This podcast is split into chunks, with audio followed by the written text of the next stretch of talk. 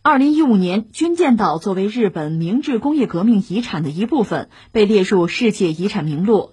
当时，世界遗产委员提出一个条件，就是日本需要完整讲述相关历史，日方也做出了承诺。然而，到了二零一九年，日本单方面向联合国教科文组织提交报告，避开军舰岛强征劳工的说法，试图隐瞒历史。韩国政府深表遗憾。尽管日本当时同意成立产业遗产信息中心，纪念牺牲者并记录历史，但是随着今年三月份该中心向公众开放，展览内容又引发了争议。近日，韩国政府决定正式向联合国教科文组织总部提出异议，认为日本有关军舰岛历史的展览蓄意篡改历史，并要求将明治工业革命遗产从世界遗产名录中除名。而日本内阁官房长官菅义伟二十二号则声称，日方完全尊重历史，信守承诺。这事儿从哪说起？得从二零一五年吧。日本所谓叫明治工业革命遗址申遗。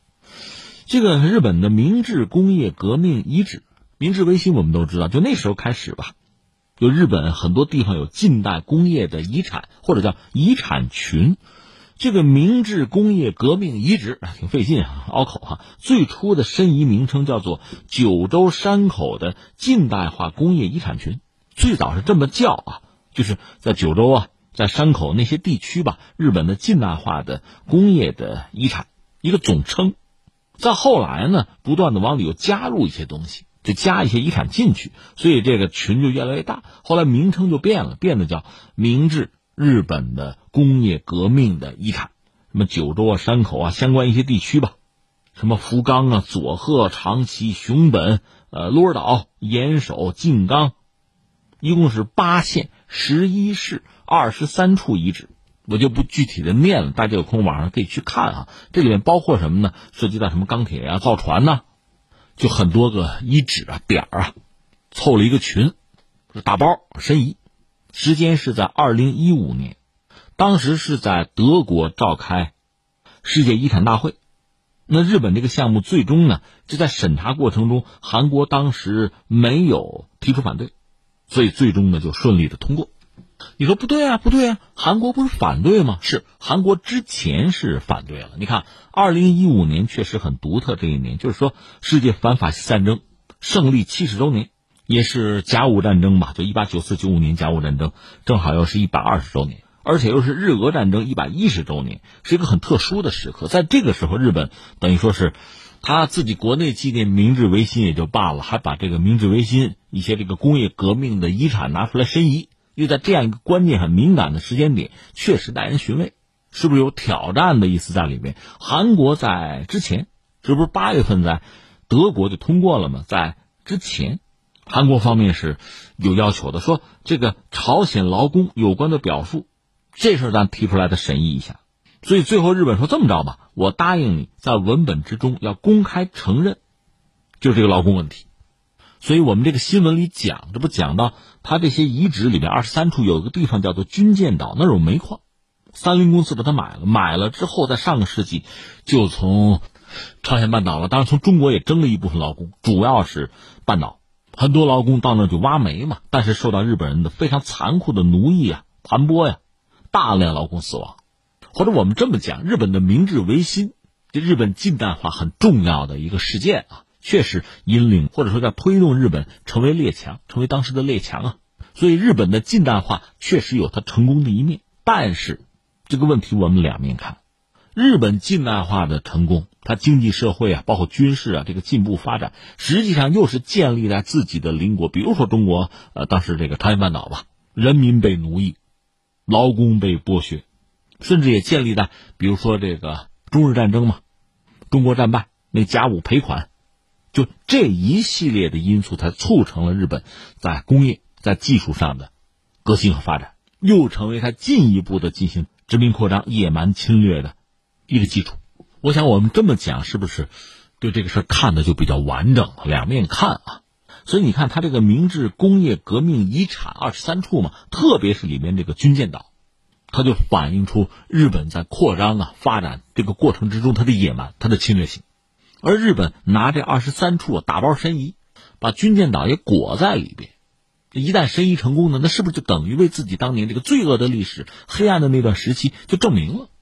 所以日本人的这个搭菜的做法、搭车的做法，其实大家也是心知肚明，这一切是昭然若揭的。那么，二零一五年当时包括军舰岛在内，作为这个明治工业革命遗产的一部分去申遗，列入世界遗产的名录，那很多人当然不干了。只不过当时呢，这个世界遗产委员会说这么着吧。呃，给日本人提个条件吧，我们折中一下。一呢，你说申遗能不能呢？能，可不可以呢？可以。但是呢，日本方面应该是完整讲述相关历史，这么着行不行？而日本方面说承诺没问题，答应了。那显然韩国之所以没有再继续阻挠这个事情，就是因为日本这个态度啊。然后就到了二零一九年，日本呢没有和韩国方面沟通，就单方面向联合国的教科文组织就提交报告。就避开了军舰岛强征劳工这个说法，那就说你要隐瞒历史嘛。而韩国方面呢，是深表遗憾。日本当时说这么着吧，搞一个产业遗产信息中心，纪念牺牲者，而且记录历史。但是到今年三月份，这个中心已经向公众开放，大家一看展览内容呢，哎，不对呀，韩国说你当时答应的事你没有做呀。而且这个中心啊，你说设在军舰岛上吗？没有，在东京啊，离得老远呐。这小心思哎，所以现在韩国方面是正式要向联合国教科文组织总部要提出异议，交涉吧。就说日本的军舰岛这个历史展览啊，你看到他蓄意在篡改历史，就要求把明治工业革命遗产从世界遗产名录里边除名。日本方面就说呢，我们是完全尊重历史、信守承诺的。这样双方就顶牛了，所以按照韩方的说法，日本在申遗过程中承认部分遗址有过违背韩国等国劳工本人意志的残酷的强制劳役，而且许诺设立那个信息中心纪念遇难者。但是对外开放的这个信息中心里边的展览内容是以自卖自夸工业化成就为主，甚至展示否认强征劳工事实的证言和资料。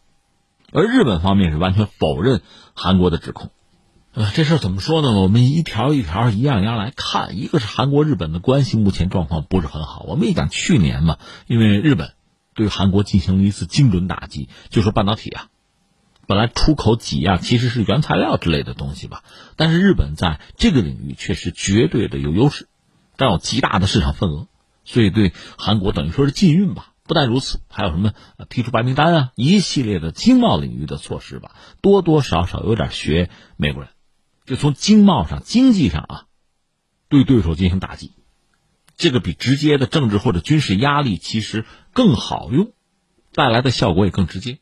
而韩国方面应该说挺住了日本的这一系列的打压，这之前我们讲过，不再赘言了啊。但是这个事情你来我往，显然对双方的关系啊。造成巨大的伤害。本来关系就不是那么强，就那么近，关系也不是那么稳定。现在日本主动的这个发难发招，对韩国确实形成了一种打击。那么韩国国内的民族情绪显然就会反弹啊。另外，这不前两天特朗普嚷嚷着这个 G 七峰会咱开一开吧，结果应者寥寥。那咱们搞成 G 十一吧，增加四个国家，这里面包括这个印度啊、澳大利亚呀，包括俄罗斯，再就是韩国。我们前不久也谈了这个事儿，还有没有？能不能真的落到实处？不知道。但是呢，韩国是比较愉快的，比较积极的接受了美国方面的邀请。从韩国这个角度讲，那等于说 G 七承认我了，全球最主要的工业国把我也拉到圈子里去了，我也是世界级的领袖了，而且我可以和日本平起平坐了。以前 G 七里面只有日本是亚洲国家，这是韩国的心态。那从日本这个角度讲就不舒服了嘛。所以双方一直。别别扭扭，而这个事情现在等于说又是一段导火索，点燃了双方这种不睦的情绪吧。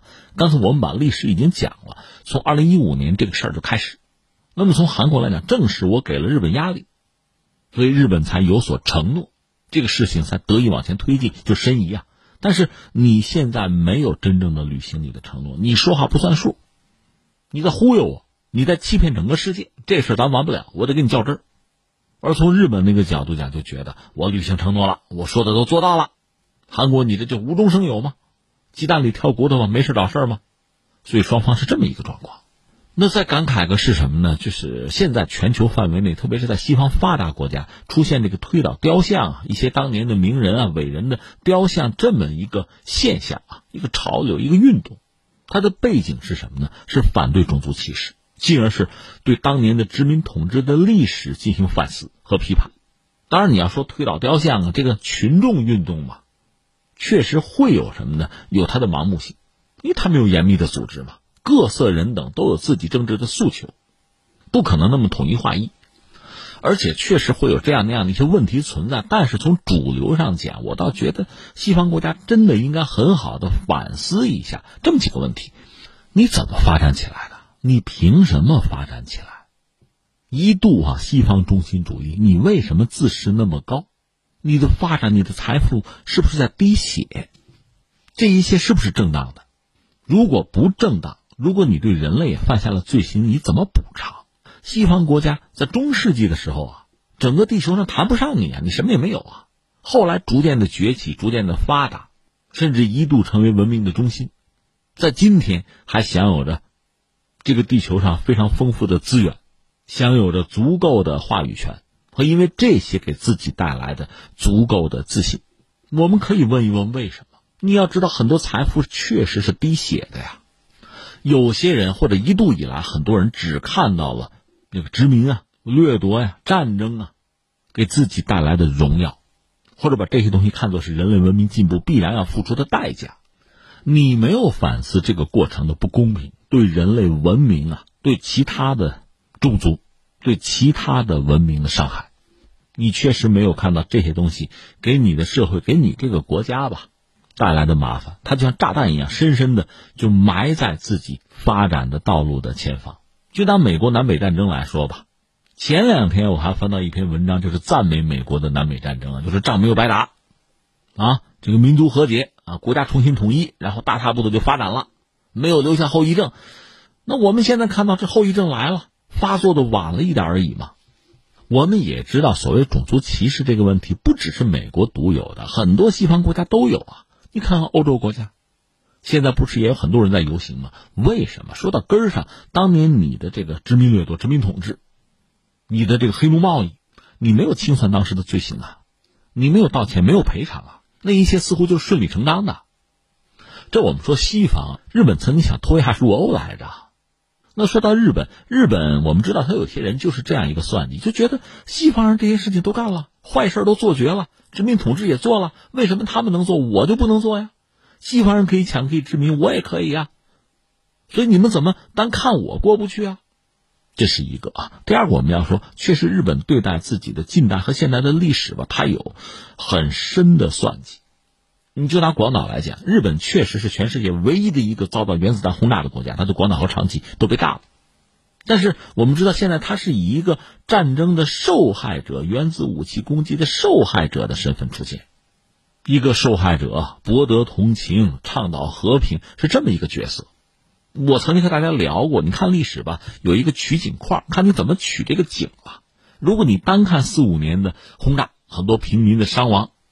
啊！日本呼吁和平，你对这个国家、这个民族是不是充满了同情和敬意啊？但是你这个取景框，你再往前拱一拱，你看看一九四一年日本在做什么？你看看一九三一年他们在做什么？或者就推到明治维新的时候他们在做什么？包括我们讲今天那个军舰岛，就朝鲜的劳工、中国的劳工受到的那种压榨和摧残。你要把历史串到一起去读，一九四五年原子弹砸到脑门上，你是不是觉得这里面是有一个因果联系，是有一个逻辑在啊？关键日本不承认这个逻辑。刚才我们讲西方嘛，对他的殖民的这段历史到现在其实也是在遮羞遮丑、讳莫如深，只不过现在的群众运动似乎在撕下那最后的底裤而已。所以我倒觉得，不管对日本还是对西方的那些国家吧。我指的是欧洲和美国啊，也许这次群众运动是一个机会，看你能不能抓住它，很好的反思自己曾经的不光彩，甚至是黑暗和丑恶的历史。而且我要说，在今天这个世界，不管你愿不愿意、喜不喜欢啊，这种全球化，大家的经济啊、在贸易啊、在文化上各个领域哈紧密的融合在一起，这是一个大趋势。那到了这个时候，包括区域啊经济啊一体化，能不能抱团，能不能往前走？特别对于历史相对悠久的国家，大家难免要算算以前的账。这个账如果能清了，大家都可以轻装前进；但是这个账清不了，它会变成包袱，会越来越沉重。这就说到像欧洲、像欧盟、德国和法国的和解。德国是认错的，是赔罪的。布兰特在华沙是下跪的，而且德国人向犹太人的赔偿，这全世界都看见了，所以这个国家被尊重、被接纳。现在在欧洲，没有谁再拿这段历史特别去说事儿了，因为德国人该做的做了。那翻回来，日本不可能有这样的待遇，因为他没有做这些事情，而这些事情不做，那是给自己的未来、给自己的子孙要带来非常大的麻烦的。那最后，我想再说一句，对我们中国人也好，对韩国人也好，我想说的是什么呢？还是要让自己强大，你别指望别人去为你主持公道。